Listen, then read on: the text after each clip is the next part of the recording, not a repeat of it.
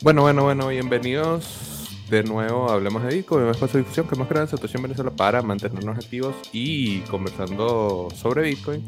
El día de hoy vamos a estar con Eduardo Gabotti, quien es, bueno, director de Gabotti SGP y además buen amigo de la casa de Satoshi en Venezuela. Vamos a estar conversando sobre Venezuela, el proceso de dolarización, los cambios que vio Eduardo en su reciente visita al país. Pero antes de partir vamos a tener un mensaje de nuestros patrocinantes. Hablemos de Bitcoin es patrocinado por Leden.io, una suite de servicios que te ayudan a ganar más Bitcoin y dólares digitales. Los productos de Leden te permitirán ganar intereses, pedir préstamos en dólares y obtener créditos para comprar más Bitcoin. Sus cuentas de ahorro en USDC y Bitcoin, en colaboración con Genesis, te brindan las mejores tarifas del mercado trabajando con una de las instituciones más destacadas y reconocidas de la industria. Leden cuenta con un servicio exclusivo llamado B2X que utiliza tu Bitcoin para pedir un crédito y comprar la misma cantidad de Bitcoin. Y si necesitas dólares pero no quieres vender tus Bitcoin, puedes obtener un préstamo respaldado por Bitcoin en menos de 24 horas y no tendrás que vender. ¿Quieres ponerle alas a tus satoshis? Aprende más en leden.io. Recuerda visitar su página web para conocer las tarifas vigentes. Hablemos de Bitcoin también es patrocinado por Bybit. Bybit es un exchange de criptomonedas que provee servicios de comercio y minería, así como soporte de API para clientes particulares y profesionales en todo el mundo. Lanzado en marzo de 2018, Bybit es uno de los exchanges de criptomonedas de más rápido crecimiento, con más de 2.5 millones de usuarios registrados. Bybit se compromete a crear un entorno de intercambio justo, transparente y eficiente y ofrece soporte al cliente en varios idiomas las 24 horas del día, los 7 días de la semana, para brindar asistencia de manera oportuna. Los productos derivados que se ofrecen actualmente en la plataforma de Bybit son contratos perpetuos inversos, contratos perpetuos de USDT y contratos futuros inversos trimestrales de BTC contra dólar y Ether contra dólar. Además, Simplex ya está disponible en Bybit, por lo que ya puedes comprar cripto en Bybit con tu moneda local. Ahora un mensaje de Horol Horol. Horol Horol es una plataforma de intercambio P2P sin custodia y sin KYC Recuerda que no necesitas entregar información privada sin necesidad a terceros de confianza, sino que puedes intercambiar directamente comprando o vendiendo sin entregar este tipo de documentos a la plataforma y puedes también utilizar su plataforma de préstamos que funciona de la misma manera, sin KYC, sin custodia y totalmente user friendly, horol horol. Y bueno, claro, un mensaje de Bitrefill, que es la manera más sencilla de vivir con Bitcoin. Recuerda que tienes múltiples opciones, más de 300 distintas tarjetas de regalo alrededor del mundo que vas a poder comprar directamente en la plataforma de Bitrefill utilizando tu Bitcoin. Así que recuerda que con Bitrefill tienes la manera más sencilla de vivir en Bitcoin finalmente, claro, recordarles que se suscriban al canal de Satoshi en Venezuela, que es donde ocurre la magia actualmente.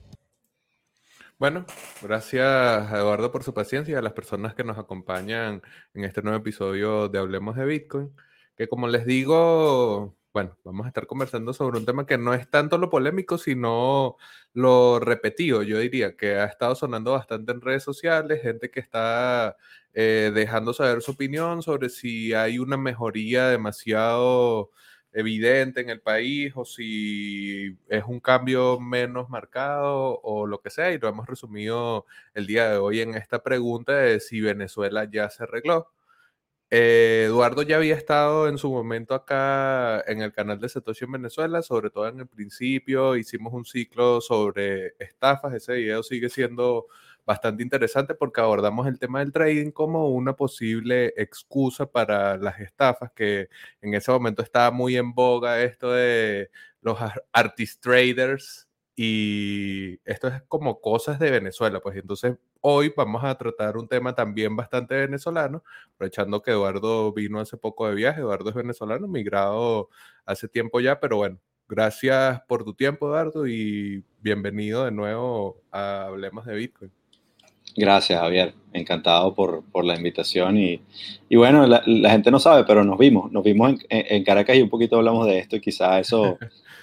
después vino, vino el tweet y, y eso, digamos, motivó la, la, conversación que aunque, como, como bien dijiste, se repite bastante, al menos yo no, no, me, no, no, me, importa volver a conversar de ello y siempre es bueno que haya más gente que se sume a, a las opiniones. ¿no?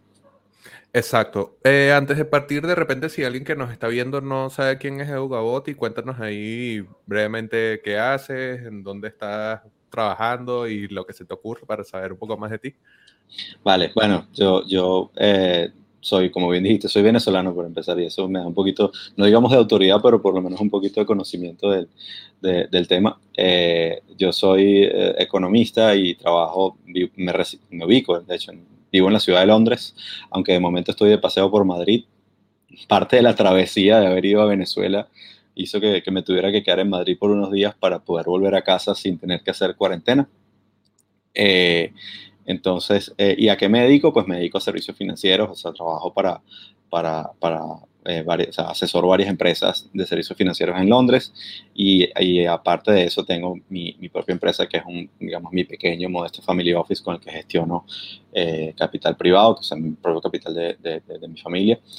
Y, pues, entre, entre otras cosas, también bastante metido con la actividad de, de Bitcoin que desarrollas tú desde Satoshi, un poquito de cripto. Yo sé que a ti no te gusta usar los dos términos uno al lado del otro pero a veces, a veces es difícil escaparse de eso. Sí, ¿sabes? es que generalmente la gente dice cripto y es como que incluye todo ahí una vez y bueno, o bueno, normal, sacamos, sacamos hacer. Esa, esa, es la forma en la que eh, nos referimos a las cosas.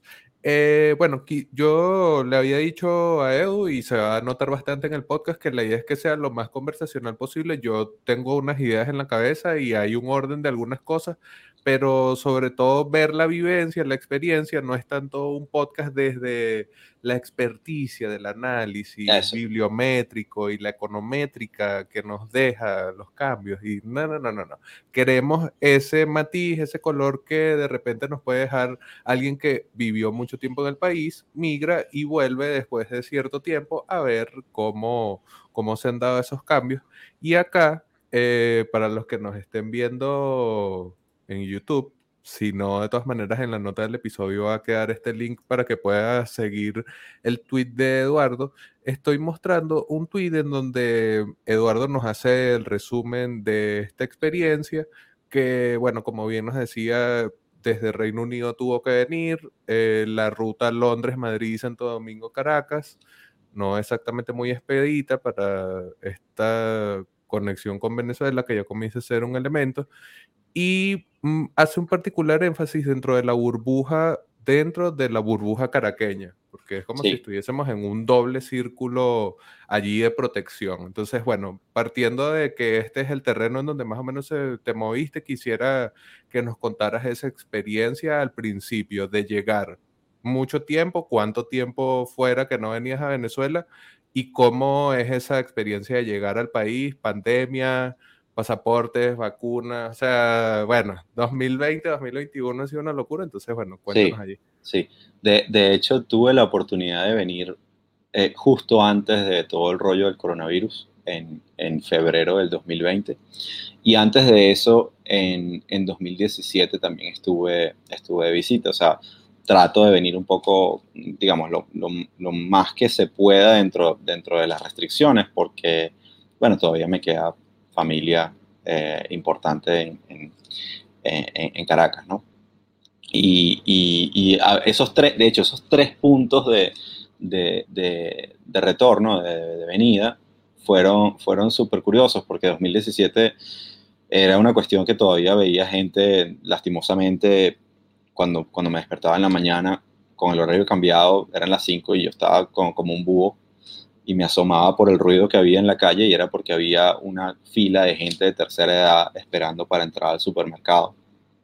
Eh, más allá gente hurgando en la basura y eso fue una, una, situación bastante dantesca en un sitio donde, que el sitio donde yo crecí era, era parte de lo que denominamos la burbuja de, de, Caracas eh, y, y, que donde la gente siempre hace el, el, el resaltado de que de que si eso es incluso dentro de la burbuja de Caracas, no te quieres ni imaginar cómo es en el interior del país. Luego en 2020, prepandemia, eh, la cosa eh, era todavía grave y de hecho con el asunto de la dolarización era un poquito tímida porque no se podía decir abiertamente que tenías dólares, aunque en ciertos sitios otra vez dentro de la burbuja podías pagar eh, con tu tarjeta internacional o la gente los más temerosos sacaban efectivo, pero por lo general la gente hacía el cambio a bolívares y utilizaba sus tarjetas nacionales en aquel momento.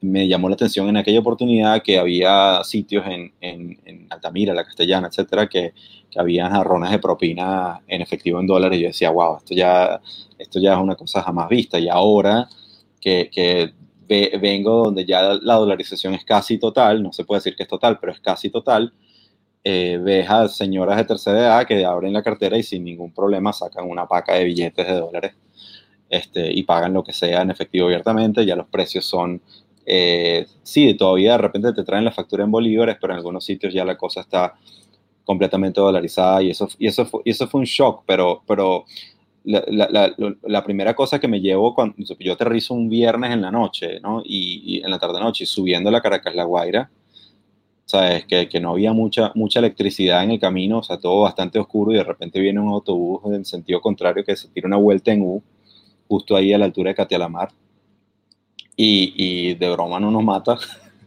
Entonces esa fue como la primera dosis de, bueno, bienvenido a Venezuela por, por un poquito la, la libertad, llamémoslo libertad, por no decir libertinaje que tiene la gente de hacer algunas de las cosas, ¿no? Pero, pero fue eso, pues era un poquito la, la, el tema de la, de la estructura que estaba un poquito dañada, eh, en el aeropuerto el tema pandemia, o sea, fueron un poquito más serios. El año pasado cuando, cuando vine, había tres tipos con los trajes completos, pero eran más o menos, era, parecían, parecían tres mascotas de, de, esos como de los partidos de básquet, que está la mascota del equipo así con el traje que tenía recibir, porque no, no, no tenía ninguna, o sea, no, no hacía ninguna revisión, pero ahora sí, ahora fue hecho bastante, o sea, yo que estuve en, en tres aeropuertos en este viaje, acá fue, en Venezuela, claro, venía mucha menos gente, hay muchos menos vuelos, y sí hicieron la revisión completa de, si tenías la prueba PCR, de, de, hacerte, de hecho, la prueba justo antes de, entregar tu, de, chequear tu pasaporte,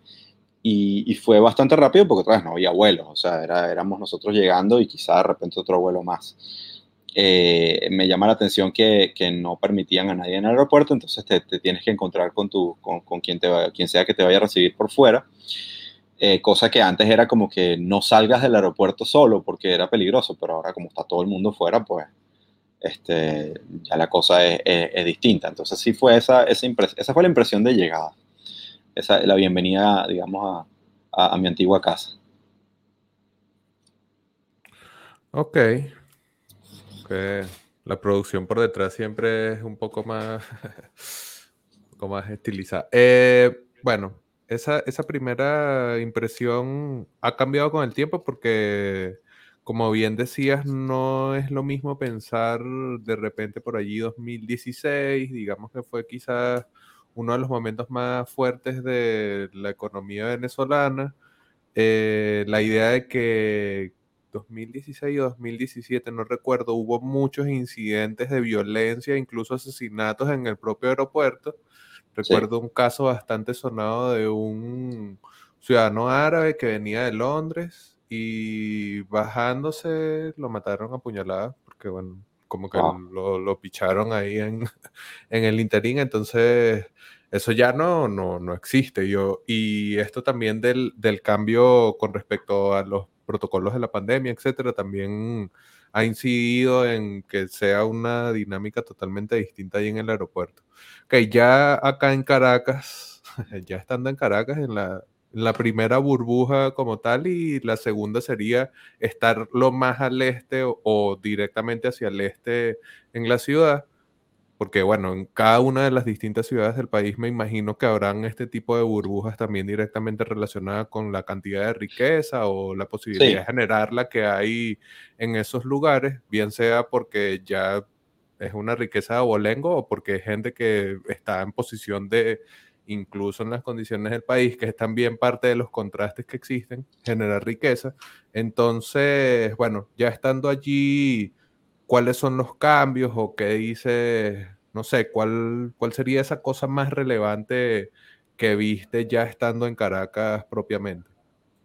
Bueno, lo, primero es, o sea, son varias cosas, ¿no? Yo creo que hubo un tema de una, percepción de bonanza de parte de, dentro de ese sector de burbuja de que se sentía como casi que todo el mundo era millonario, o sea, veías la gente, o sea, en cada sitio donde ibas, bien sea caminando o llegaba de repente, pasaba, pasaba en, carro y veías locales nuevos que tenían consumidores. Eh, cuando me tocó ir con, con, amigos o con familiares a, ciertos locales, había bastantes consumidores pagando cuentas relativamente onerosas, sin ningún problema eh, en dólares y sin ninguna timidez. O sea, pero eso, eso por el lado de la utilización de, digamos, de, de, ese respiro que se sentía como la gente como, nada, bueno, aquí se vive chévere.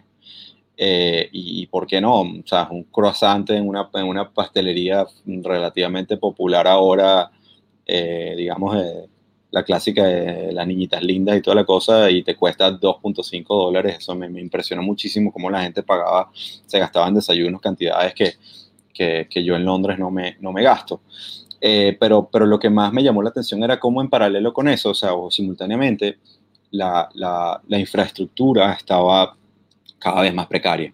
O sea, eh, no solo por la situación, por ejemplo, de la gasolina, que, que, muchas personas todavía, bueno, están buscando el, el, el, bien subsidiado, porque hay una diferencia importante. Hay otros que dicen, no, mira, aquí no hay cola porque yo, yo no pago la subsidiada, yo tengo plata y yo voy a la hora que me da la gana y yo, y yo pago pero, pero era el tema, o sea, otra vez el estado de las calles, incluso otra vez dentro de la burbuja, eh, la fachada de los edificios, como eh, luego de las 7 de la noche, eh, la mayoría de los edificios en una zona como los Palos Grandes está completamente apagado, que ves como si los apartamentos están abandonados o, o, muchos están en venta. Y, y, eso fue una impresión muy grande, ¿no? O sea, ya lo había visto el año pasado, pero esta vez fue como un poquito más pronunciado porque quizá no ha habido no ha habido ese cambio de mano. Y, y, por último, una de las cosas que más me impresionó era que antes, cuando yo vivía en Caracas, yo, yo tengo ya un poquito más de 10 años fuera del país, pero antes era que era imposible, impensable que tú en, uh, en, en, tu, en tu carro ibas vidrios abajo mandando un mensaje con tu teléfono porque te, te llegaba un motorizado y, y ¿qué pasó el mío? Dame la hora y ya está. Manda teléfono y chao. En cambio, en cambio ahora yo veía, sí, o sea, chamas con, con su, en su carrito, súper súper bien, en buen estado, con, con su, su, iPhone último modelo, mandando un mensaje en el semáforo en rojo. Una cosa que yo no había visto en mi vida. O sea, eso me impresionó mucho porque era, porque era algo impensable. Algo, de hecho, una recomendación como que, aunque sigues viendo carros blindados, sigues viendo las super camionetas, de hecho, vi unos carros de lujo que, que otra vez, que uno se pregunta, de, o sea, cómo ese carro en el estado de las calles en el que está, no, no, no, no tiene sentido. Entonces, un poco era esa, yo, yo hacía la analogía que a veces es un poquito antipática de, de, de, como cuando decían que, bueno, hay veces que tú ibas a, los barrios, a las zonas populares, y tú veías eh, ranchitos que tú dices, ¿cómo, ¿cómo es posible que eso se mantiene en pie? Eso desafía todas las leyes de la física. Eh, y muchas veces eh, ocurrían desastres naturales, bueno, lluvias eh, continuas por varios días, algunos se venían abajo, pero otros tú decías, esa vaina está allí, se mantiene en pie y no se cae ni que, ni, que, lo, ni que lo tiren entre 20. Pero, pero a pesar de la condición precaria externa, cuando entras había todo lujo, pues, o sea, la gente buscaba la manera con el tiempo de ponerle un piso de cerámica bonito, de comprarse un televisor pantalla plana, ponerle DirecTV, este, yo qué sé, tenían internet de banda ancha, o sea, de toda una serie de cosas como para modernizar hacia adentro, pero hacia afuera era bastante, bastante precario. Entonces esa fue un poco la sensación que me dio de Caracas, que, que es tal cual como ese, esa situación en la que afuera todo está cayéndose a pedazos, pero por dentro pues la gente está, está, buscando, está buscando sentirse bien. Pero, pero nuevamente, en un sector que no, yo no puedo comparar. El año pasado yo fui eh, un poquito más al oeste por unas, unas diligencias que tenía que hacer y, vi la diferencia, vi el contraste. Pero ahora no tuve esa oportunidad porque estuve de repente menos tiempo y, y evidentemente sentía como que eh, lo que me decía la gente es que de alguna manera cuando estás ahogado, te están ahí sumergiendo y no te dejan salir y de repente sales y respiras y, como estás en esa fase de respiro. Entonces la, la, pregunta que uno se hace es, mira, ¿esto es realmente una, una recuperación o es una cuestión o es una cuestión, digamos, como dicen en los comentarios, ¿tocamos ya piso o, o, esto es un espejismo? Entonces, hay muchos indicadores por allí. Es, otra vez, como dijiste tú, sin ponernos académicos, ni mucho menos, no es la intención. Pero hay muchos indicadores allí que hay que monitorear que dan, que dan un poquito de tela de pensar de que esto puede ser un espejismo, pero por otro lado, y perdóname que me extienda un poquito aquí, eh, es que, a ver, estamos claros que, que, que la, la, la, circulación de los dólares es lo que ha permitido, y la libre circulación de los dólares es lo que ha permitido que el, el consumo se reactive y que quien, quien, quien logra importar y quien logra comerciar, pues se sienta, sobre todo el que provee servicios también a destajo, llámese un dentista, un psicólogo, eh, un, eh, no sé, un plomero, y, y, estás en una situación que, donde la gente está pagando lo que le piden, o sea, poca, poca gente pone resistencia al, al, precio que le cobran, pero se sabe que el origen principal de esos dólares no es producción, o sea, hay algo, esos dólares están viniendo de algún sitio y, y hay quien dice, con, tal vez tenga conocimiento de causa, de, de, un tema fuerte de, de, actividad ilícita que está inyectando esa cantidad de dinero o simplemente un dinero que, que, está en, en, cuentas o que estuvo en cuentas de quienes no pueden ya utilizarlo afuera por el tema de las sanciones o porque han venido cerrando cuentas eh, y, ese dinero está entrando a circular.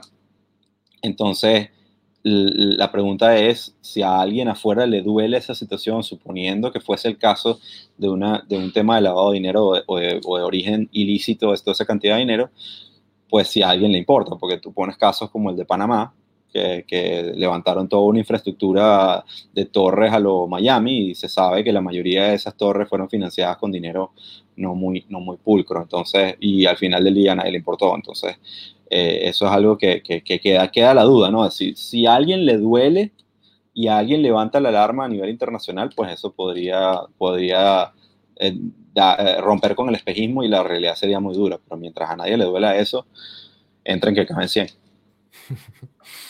El proceso de dolarización es súper raro, o sea, no, no es tan sencillo de explicar porque de repente las razones son claras, la depreciación del bolívar, no tiene sentido quedarte bolívares, pero no es tan sencillo de explicar cómo es que esa demanda consigue oferta, de dónde sale. Si, como bien decía Eduardo, no es que hay un movimiento de caja importante en las arcas del Estado.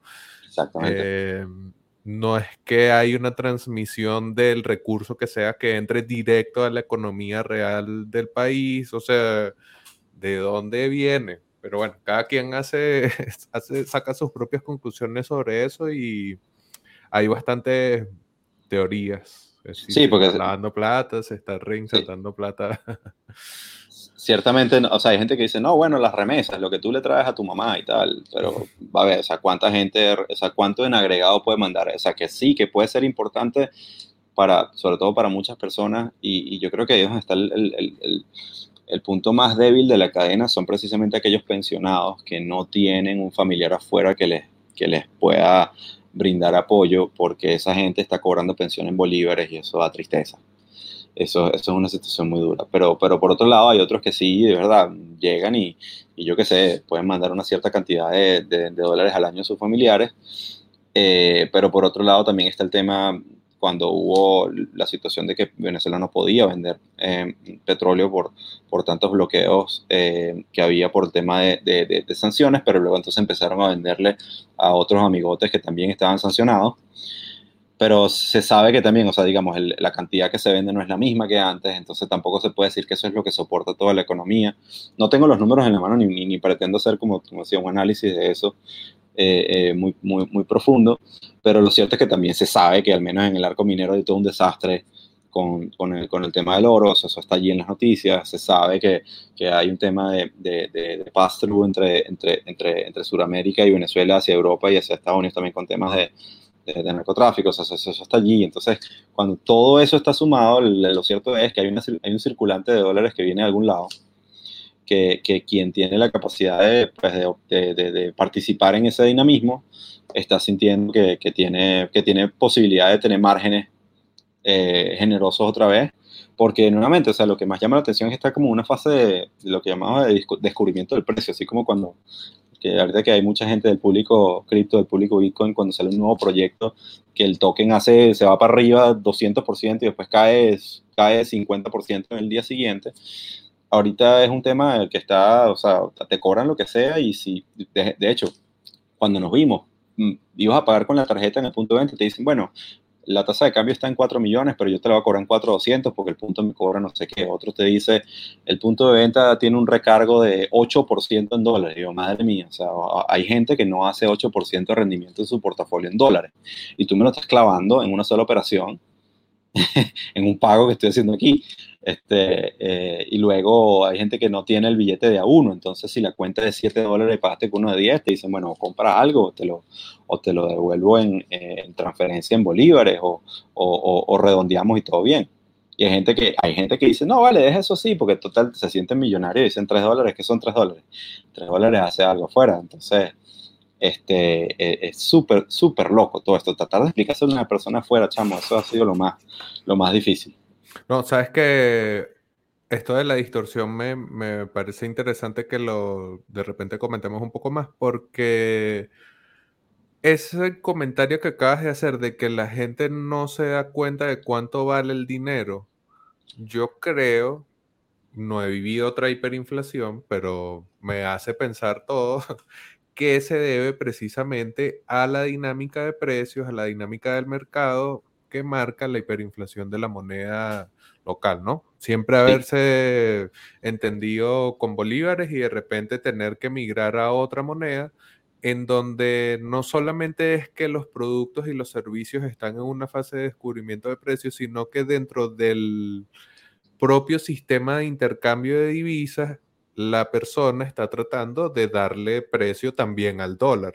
Entonces, no solamente es que los bienes y servicios son escasos, no solamente que para tener calidad en ciertos servicios o para obtener ciertos bienes vas a tener que hacer un esfuerzo económico como si se tratara de bienes de lujo, aun cuando no lo fueran, llámese agua, llámese internet, llámese comprar una bomba porque quieres mantener una planta, digo, porque quieres mantener electricidad por si se va la luz. O sea, todo eso son gastos que si hubiese un estado de cosas más normal, no serían necesarios, pero dentro de esta extraña normalidad en la que hemos alcanzado una especie de meseta o de repente ha dejado de caer y estamos en un momento en donde, como decía Eduardo, el ahogado que toma una bocanada de aire, em, yo creo que influye demasiado toda esa dinámica, ese descubrimiento de precios, no solamente en el mercado, sino de la divisa con la que vas a participar en el mercado también. Y por eso es que hay como esa falsa sensación de quien puede pagar esas distorsiones, porque al final no solamente el precio, sino también las distorsiones que se generan alrededor de ese precio, esa falsa sensación de que está bien no discutir los precios, que el precio sea el que marque el mercado. Ojo, está bien, obviamente, yo no le voy a poner el precio al trabajo de nadie, pero, o sea, si comparas la situación de un país afuera, donde hay una cierta normalidad, sería muy difícil, como nos decía Eduardo, explicarle cómo uno llega a estas conclusiones de que en un desayuno te puedes gastar 20 dólares así de la nada. Sí, sí, totalmente. Y estoy, estoy de acuerdo contigo, porque hace también un tiempo cuando vine la, la, el, año pasado también hice otro, otro tweet que fue un poquito más, la gente se lo, se lo ha tomado un poquito más radical, porque bueno, no sé, este, hay gente que no le gustó mucho de las analogías que hice, pero, pero e, era este tema de, de de lo que se llama la trampa nominal, ¿no? O sea, porque hay gente que, que, que, por un lado tienes un efecto rebote, que es tal cual como el que hace la dieta, que cuando, cuando termina la dieta, pues va y se come todo lo que encuentra. Este, y entonces rebota mucho más fuerte de, de, donde estaba si no, si no es serio en su, en su disciplina. Y en ese caso, pues tienes, tienes gente que lleva mucho tiempo eh, eh, restringido, o sea, un momento que hubo una escasez seria de los productos y ahora hay una, una abundancia relativa con respecto a, eso, a esos días, pero el tema de la trampa nominal es, precisamente porque venimos pensando en, muchos ceros a la derecha, o sea, el Bolívar, ¿cuántos ceros de hecho le han quitado para, para tratar de, de, sincerar un poco la, las cuentas? Y entonces la gente siempre ha hablado y le buscan sobrenombres, pues, dos palos, tres palos, este, dos kilos, yo qué sé, pues no sé cómo se llaman ahora, pero eso, eso en mi época cuando yo vivía así era que se le decía, pero hablabas de, miles de millones o de cientos de millones o, de, en miles, etcétera. Eh, eh, ahora entonces tienes un billete que dice 20 y 20 te suena poquito. Eso es 20 es 20, entonces hay 20, vas a poner llorar por 20. O sea, un concierto, la entrada vale 100, ah, bueno, 100, porque estaba acostumbrado a que la entrada valía 50 mil hace dos años claro, no tienes la, necesariamente tienes la calculadora, a pesar de que todos entendemos en Venezuela desde temprano la relación del tipo de cambio, o sea, somos uno de los países, yo creo que en Latinoamérica en general somos bastante cercanos a lo que es entender una tasa de cambio rápidamente, pero nadie anda echando cuentas, nadie anda con calculadora, solamente la, creo que eso viene con la edad, ¿no? La gente que se hace más vieja empieza a sacar cuentas, ¿y cuánto cuesta eso? Eso no es posible. Y cada vez son menos. Entonces, pero el, que tiene esa hambre porque venías en la dieta, como decíamos, y se expone a ese efecto rebote, le dicen, bueno, eso cuesta 50 y sacas dos billetes de 20 y uno de 10, ah, eso es poquito y, ya está. Y cuando te toca después ofrecer un servicio, lo ofreces en 60 y te ganaste 10 con respecto a lo que pagaste. Entonces, es una situación súper eh, eh súper loca en, en, en, ese, en ese aspecto. Y el tema, lo que yo hablo de, la resistencia al precio, porque obviamente yo he visto mucho en Twitter que hay gente que se queja cuando dicen, no, que es que el, eh, el, chavismo está dentro todavía de del que se queja cuánto cuánto cuesta un precio. Y yo creo que, bueno, es, verdad que tú no le puedes poner el precio a la gente. El, precio del servicio lo pone el oferente, pero luego tienes el, el demandante del servicio decide si lo paga o no. Y, tienes todo el derecho a, quejarte si sientes que no es que, que no el, que el trabajo no vale ese, ese precio. Ahora, exigir un precio es lo que tal vez está mal. Si no, tú no deberías cobrar tanto, no, o sea, ya está. Eh, yo no vi esa resistencia en, en, en consumidores que, que, en bolívares antes existía, que decían, no, vale, estás loco, eso está demasiado caro, no te lo voy a pagar. Eh, eh, y otra de las cosas que, que, de hecho lo comentan, lo pones acá en el comentario, del tema de, de que si dejaron de robar, es, le preguntaba a todos los taxistas en donde me montaba, porque me moví mucho en taxi, de si, de si los motorizados dejaron de robar, al menos hay una percepción de que la inseguridad bajó muchísimo. Y, y allá hay varias teorías. O sea, yo no creo en los despedidos ya, eso creo que eso es un chiste. Este, con, todo respeto a los despedidos ya, porque eso es un, trabajo muy bueno. De hecho, es parte de la, de la, innovación que ocurre, así como los de, los de Rider y que es el Uber venezolano y tal, y habrá otros. Este, fue, fue bastante grato experimentar eso. Pero hay gente que decía, no, es que la mayoría de los, malandros se fueron al sur por el tema del oro, porque es una locura. O sea, la gente en el sur, en Bolívar y en Guayana están pagando con pepas de oro en el supermercado. O sea, en, Caracas pagan con dólares y con CL y con, con, con, tarjeta en el punto de venta. En, Bolívar te pagan algunos con, con pepas de oro y, y, en, y yo qué sé, en otros sitios pagan con euros, no lo sé.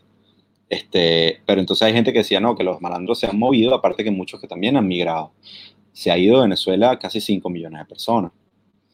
Y, y, entre eso se va tanto, tanto lo bueno como lo malo, o sea, ahí se ha ido un poco de todo. Como dicen, sigue tu cliente.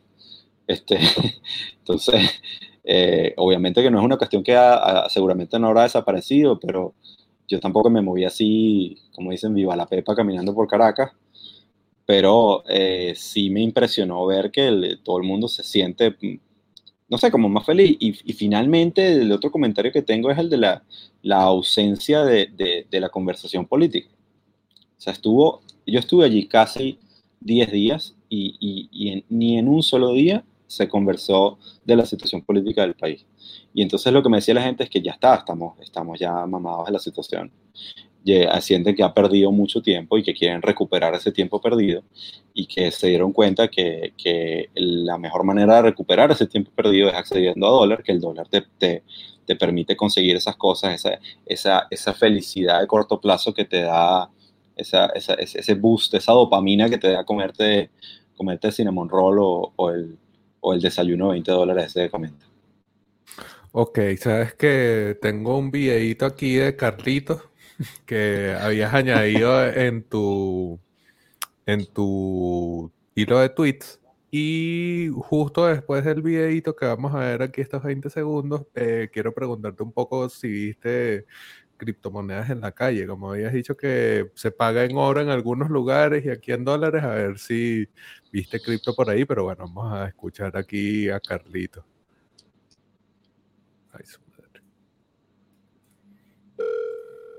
Épale, muchachón, ¿cómo va todo? Ah? Aquí, pues, en la lucha por la locha. Tú sabes, echándole pichón. No, marico, Venezuela está de pinga, ¿vale? Aquí todavía se puede hacer billuyo. Bueno, nada, te llamo más tarde, que grupos de condominios organizados paramilitares están tratando de robar material militar en la ordaneta. Bueno, muchachón, ¿cómo va todo? Vale, muchachón. Me, da demasiada risa que lo que hice al final y que grupos de condominios. o sea, porque esa es la guerra civil, pues, o sea, y ya está cada quien viendo cómo hace lo que puede hacer. Este es el escenario, obvio, caricaturizado, más radical de este meme del Venezuela se arregló, las economías alternas. Sí. Déjame enumerar aquí rapidito algunas cosas. Chichas de a un dólar y dentro de un dólar también la oferta de hamburguesas, perros, no sé, llévate 10 artículos por un dólar. Eh, OnlyFans, Axis, eh, no sé, ¿qué, otro medio de economía alterna hay por ahí? Bueno, en criptomonedas en general, obviamente, no es que la gente lo busca por libertad y vamos a resistir al Estado y de basarlo y sus políticas. No, no, la gente lo busca por, porque es una oportunidad de hacer dinero. Lo mismo que conversábamos en su momento sobre el trading como excusa para estafar. Sirve porque la gente piensa que puede alcanzar un cierto estatus o una cantidad de dinero tradeando, pero no te dicen los riesgos, no te dicen nada, te dicen como si eso no además no fuese una profesión que implica un conocimiento previo, una preparación, o sea, bueno, pero en fin, eh, en este viaje al mundo impresionante de Venezuela, ¿qué tal las criptomonedas? ¿Qué, viste por ahí? Bueno, solamente en una cadena de supermercados grande este, eh, vi que, que, te la ponen abiertamente las opciones que, que se puede pagar con, que se podía pagar con cripto. Y, y, por, un, por, un, por un curso que di, me ofrecieron pagar en, en Tether, pero no lo acepté. no me gusta Tether, entonces no, no, quise, no quise correr ese, está ese, riesgo ahí, está ese riesgo de contraparte ahí que ellos muestran y muestran respaldo, pero coño, hay unos hay uno, una gimnasia financiera allí que...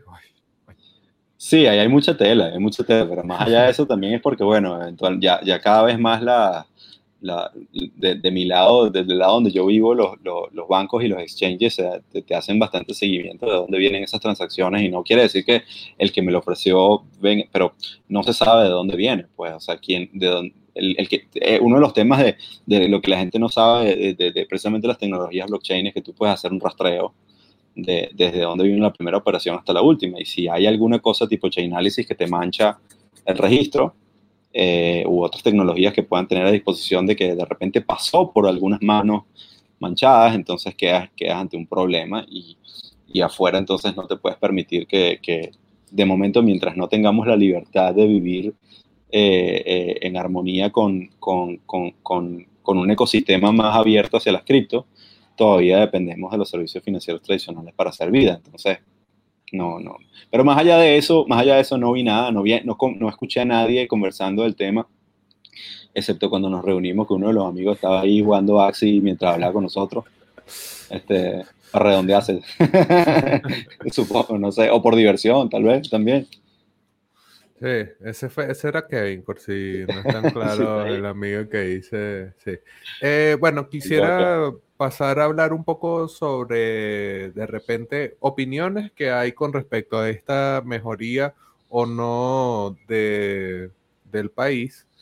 Eh, aquí tenemos una nota donde de Pro Vinci citan a Asdrúbal Oliveras, la economía negra reduce la tensión social, y una frase con la que yo me quedo que es bastante interesante, no creo que la economía siga cayendo, pero la, la recuperación va a ser extremadamente lenta. Tenemos además el FMI, eh, déjame también les comparto y les leo el titular, FMI, Venezuela será el único país de Latinoamérica que registre una contracción económica en 2021. Incluso a pesar de la pandemia, se augura un buen movimiento para la región, pero Venezuela sigue en su tendencia opuesta y mm, de repente esta mejoría, esta percepción de mejoría puede verse a que hay una desaceleración desaceleración en la caída de la economía venezolana, pero no necesariamente una mejora como tal. Nuevamente, esa analogía que hacía Eduardo del ahogado que saca la cara del, del agua, pues tiene bastante sentido. Credit Suisse proyecta que Venezuela cerrará 2021 con 4.700% de inflación, o sea, 47x del precio del dólar en enero para final de diciembre, para traducirlo a Beneco más normal, y 90% de transacciones se realizarán en divisas, o sea que inclusive firmas internacionales de investigación financiera prevén que la dolarización va a continuar. Traigo estos tres comentarios por rescatar entonces, no sé cómo será el tema de si es un espejismo o es una decisión personalísima de que sencillamente, mira, no me interesa la política, no me interesa ni siquiera la economía, voy a echar para adelante como nos comentaban por acá en los comentarios. Entonces, ¿cómo lo es? Hay cifras, hay datos, hay análisis que dicen que no es tan, tan, tan, tan excelente el arreglo, pero bueno, ¿cómo, cómo ves tú eso ahí? Bueno, o sea, pues para empezar que, digamos, no voy a contradecir necesariamente lo que, lo que, lo que proponen analistas que se dedican mucho más a esto que yo. Yo solamente puedo dar la, opinión de, de, mi percepción en lo que sigo, como de lo, de lo que hago sobre los mercados, etc. Pero eh, creo, que, creo que el tema es que la caída previa fue muy fuerte. O sea, caímos muy, muy bajo, caímos muy duro.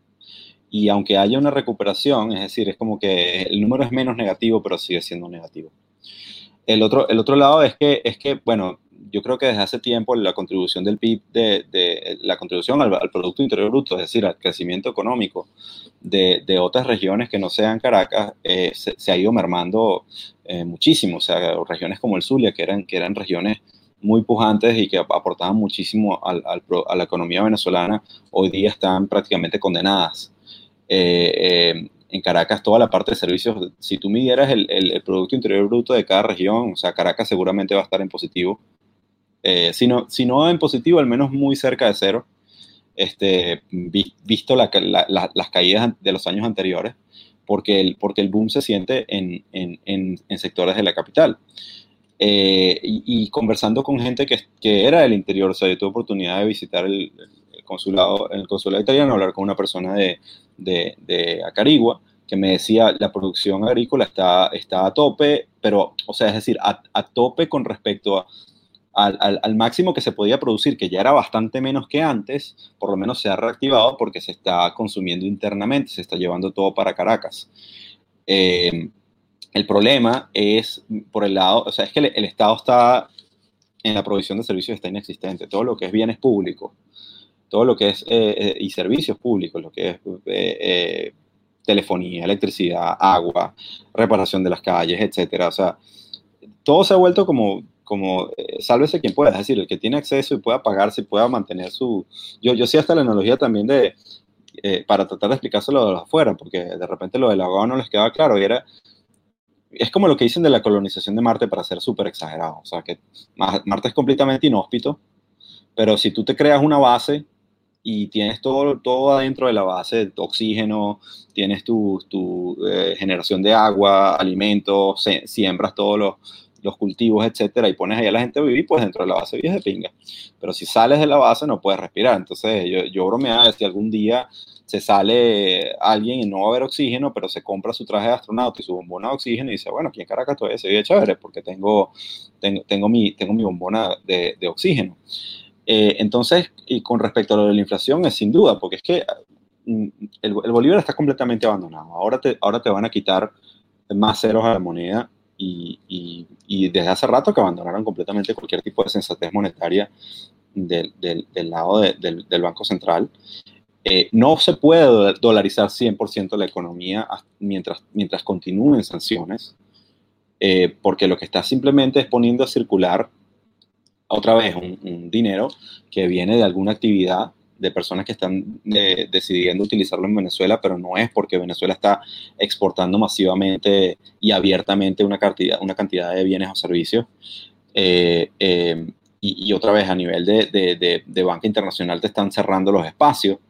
Entonces, una, una dolarización completa yo no la veo posible. Pero sí es cierto que la gente ya está eh, un poquito más, eh, estaban ya más preparados para empezar a utilizar el dólar, lo han, lo han adoptado y creo que, que otra vez, lamentándolo mucho, mm, buenas partes del interior van a quedar todavía deprimidos y no se pinta muy bien la situación, pero el, el, el, la bandera que lleva Caracas con respecto a la recuperación económica puede hacer la va a hacer la diferencia. Ahora, ¿va a poner al, al, al Producto Interior Bruto a crecer en positivo? Lo dudo. Va a ser menos negativo que otros años, en mi opinión, eh, pero todavía, todavía queda espacio.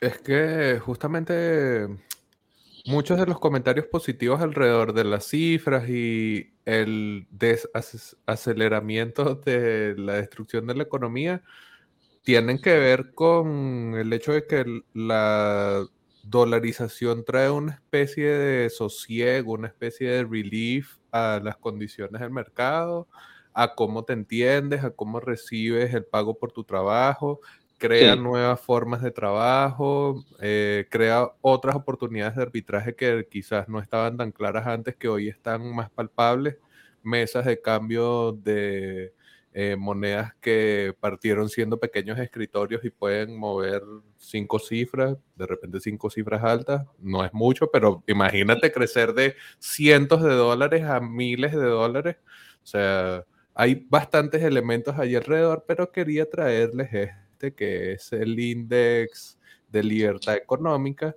Y si vemos a Venezuela, Venezuela está en el puesto 185 del índice. O sea, no es que ha cambiado las condiciones que ya estamos ignorando todos. Obviamente, como nos decía Eduardo, eh, ignoramos la política, nos abstenemos de esa discusión, pero mientras esa realidad se mantenga así, no es que va a florecer. O sea, estamos en un proceso de mejoramiento que si yo tengo que dar mi opinión, me parece que es por el proceso de dolarización. Y la dolarización, como bien hemos estado comentando con Eduardo, no va a alcanzar a todos los lugares de Venezuela.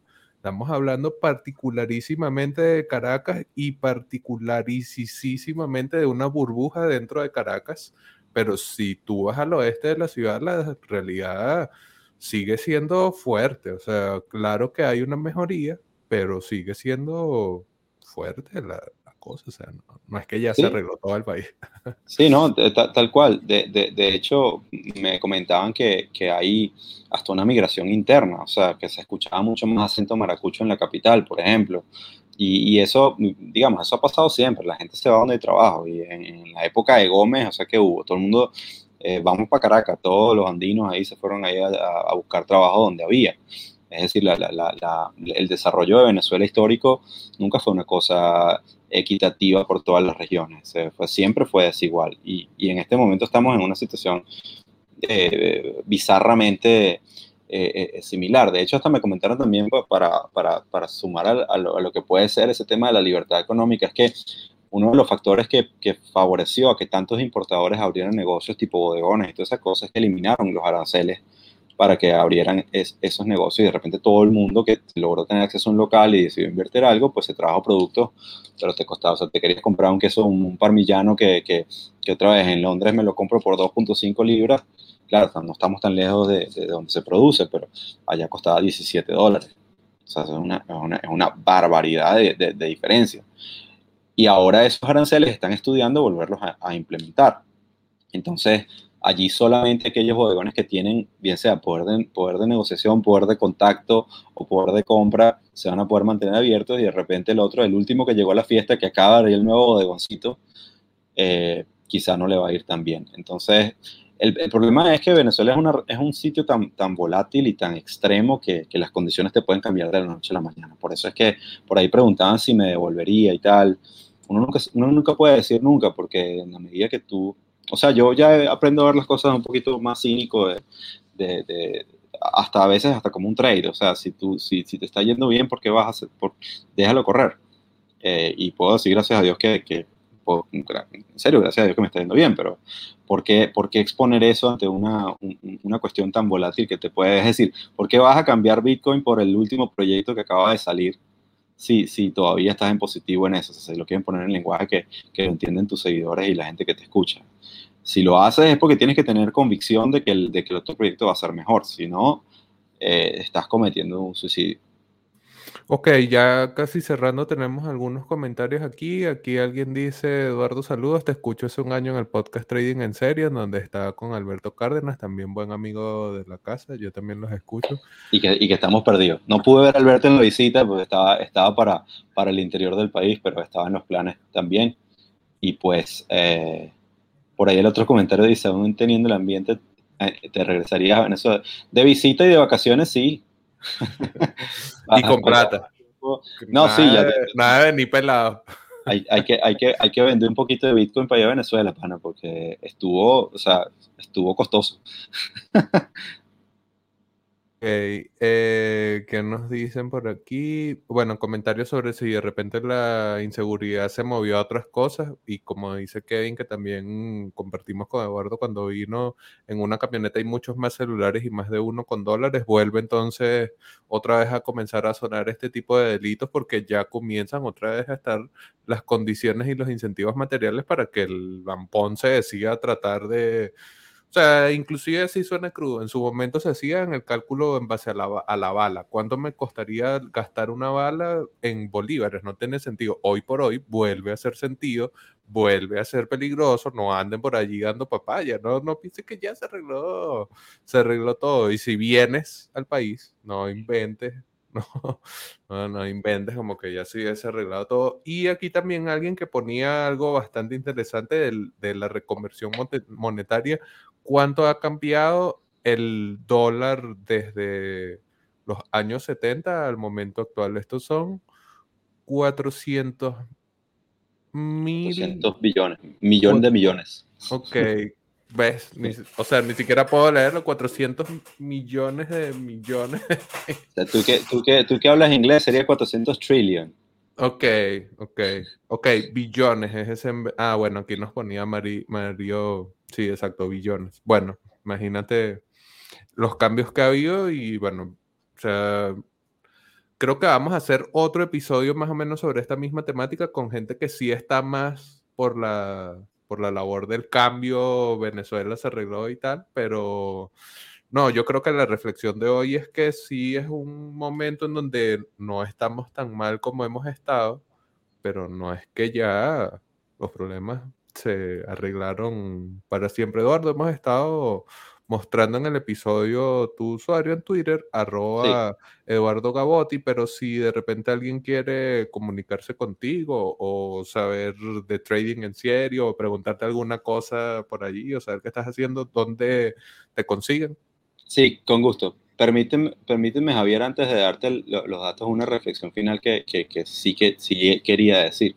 Es que no, no critico en absoluto a quien esté buscando la forma de acomodar su vida después de haber pasado un periodo tan, tan duro como los años anteriores eh, eh, en Caracas. De hecho, o sea, los países no, no, no, no, se eliminan por completo y hay cosas que se siguen haciendo de forma muy honesta y, y, y, sigue, siendo, sigue siendo bastante cuesta arriba. Así que más bien es un tema que, que, da, que da gusto ver cuando alguien está haciendo algo de forma honesta y le está yendo, le está yendo bien.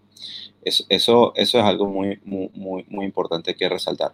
De, de, resto, bueno, quien me quiera contactar, mm, no solo, mm, yo estoy bastante activo en Twitter porque me nutro de mucha información, pero también a través de, las redes de mi empresa, arroba y, y más recientemente en un, en un, en un grupo eh, en Patreon donde no, donde no es como OnlyFans, eh, eh, es más bien para hablar de mercados.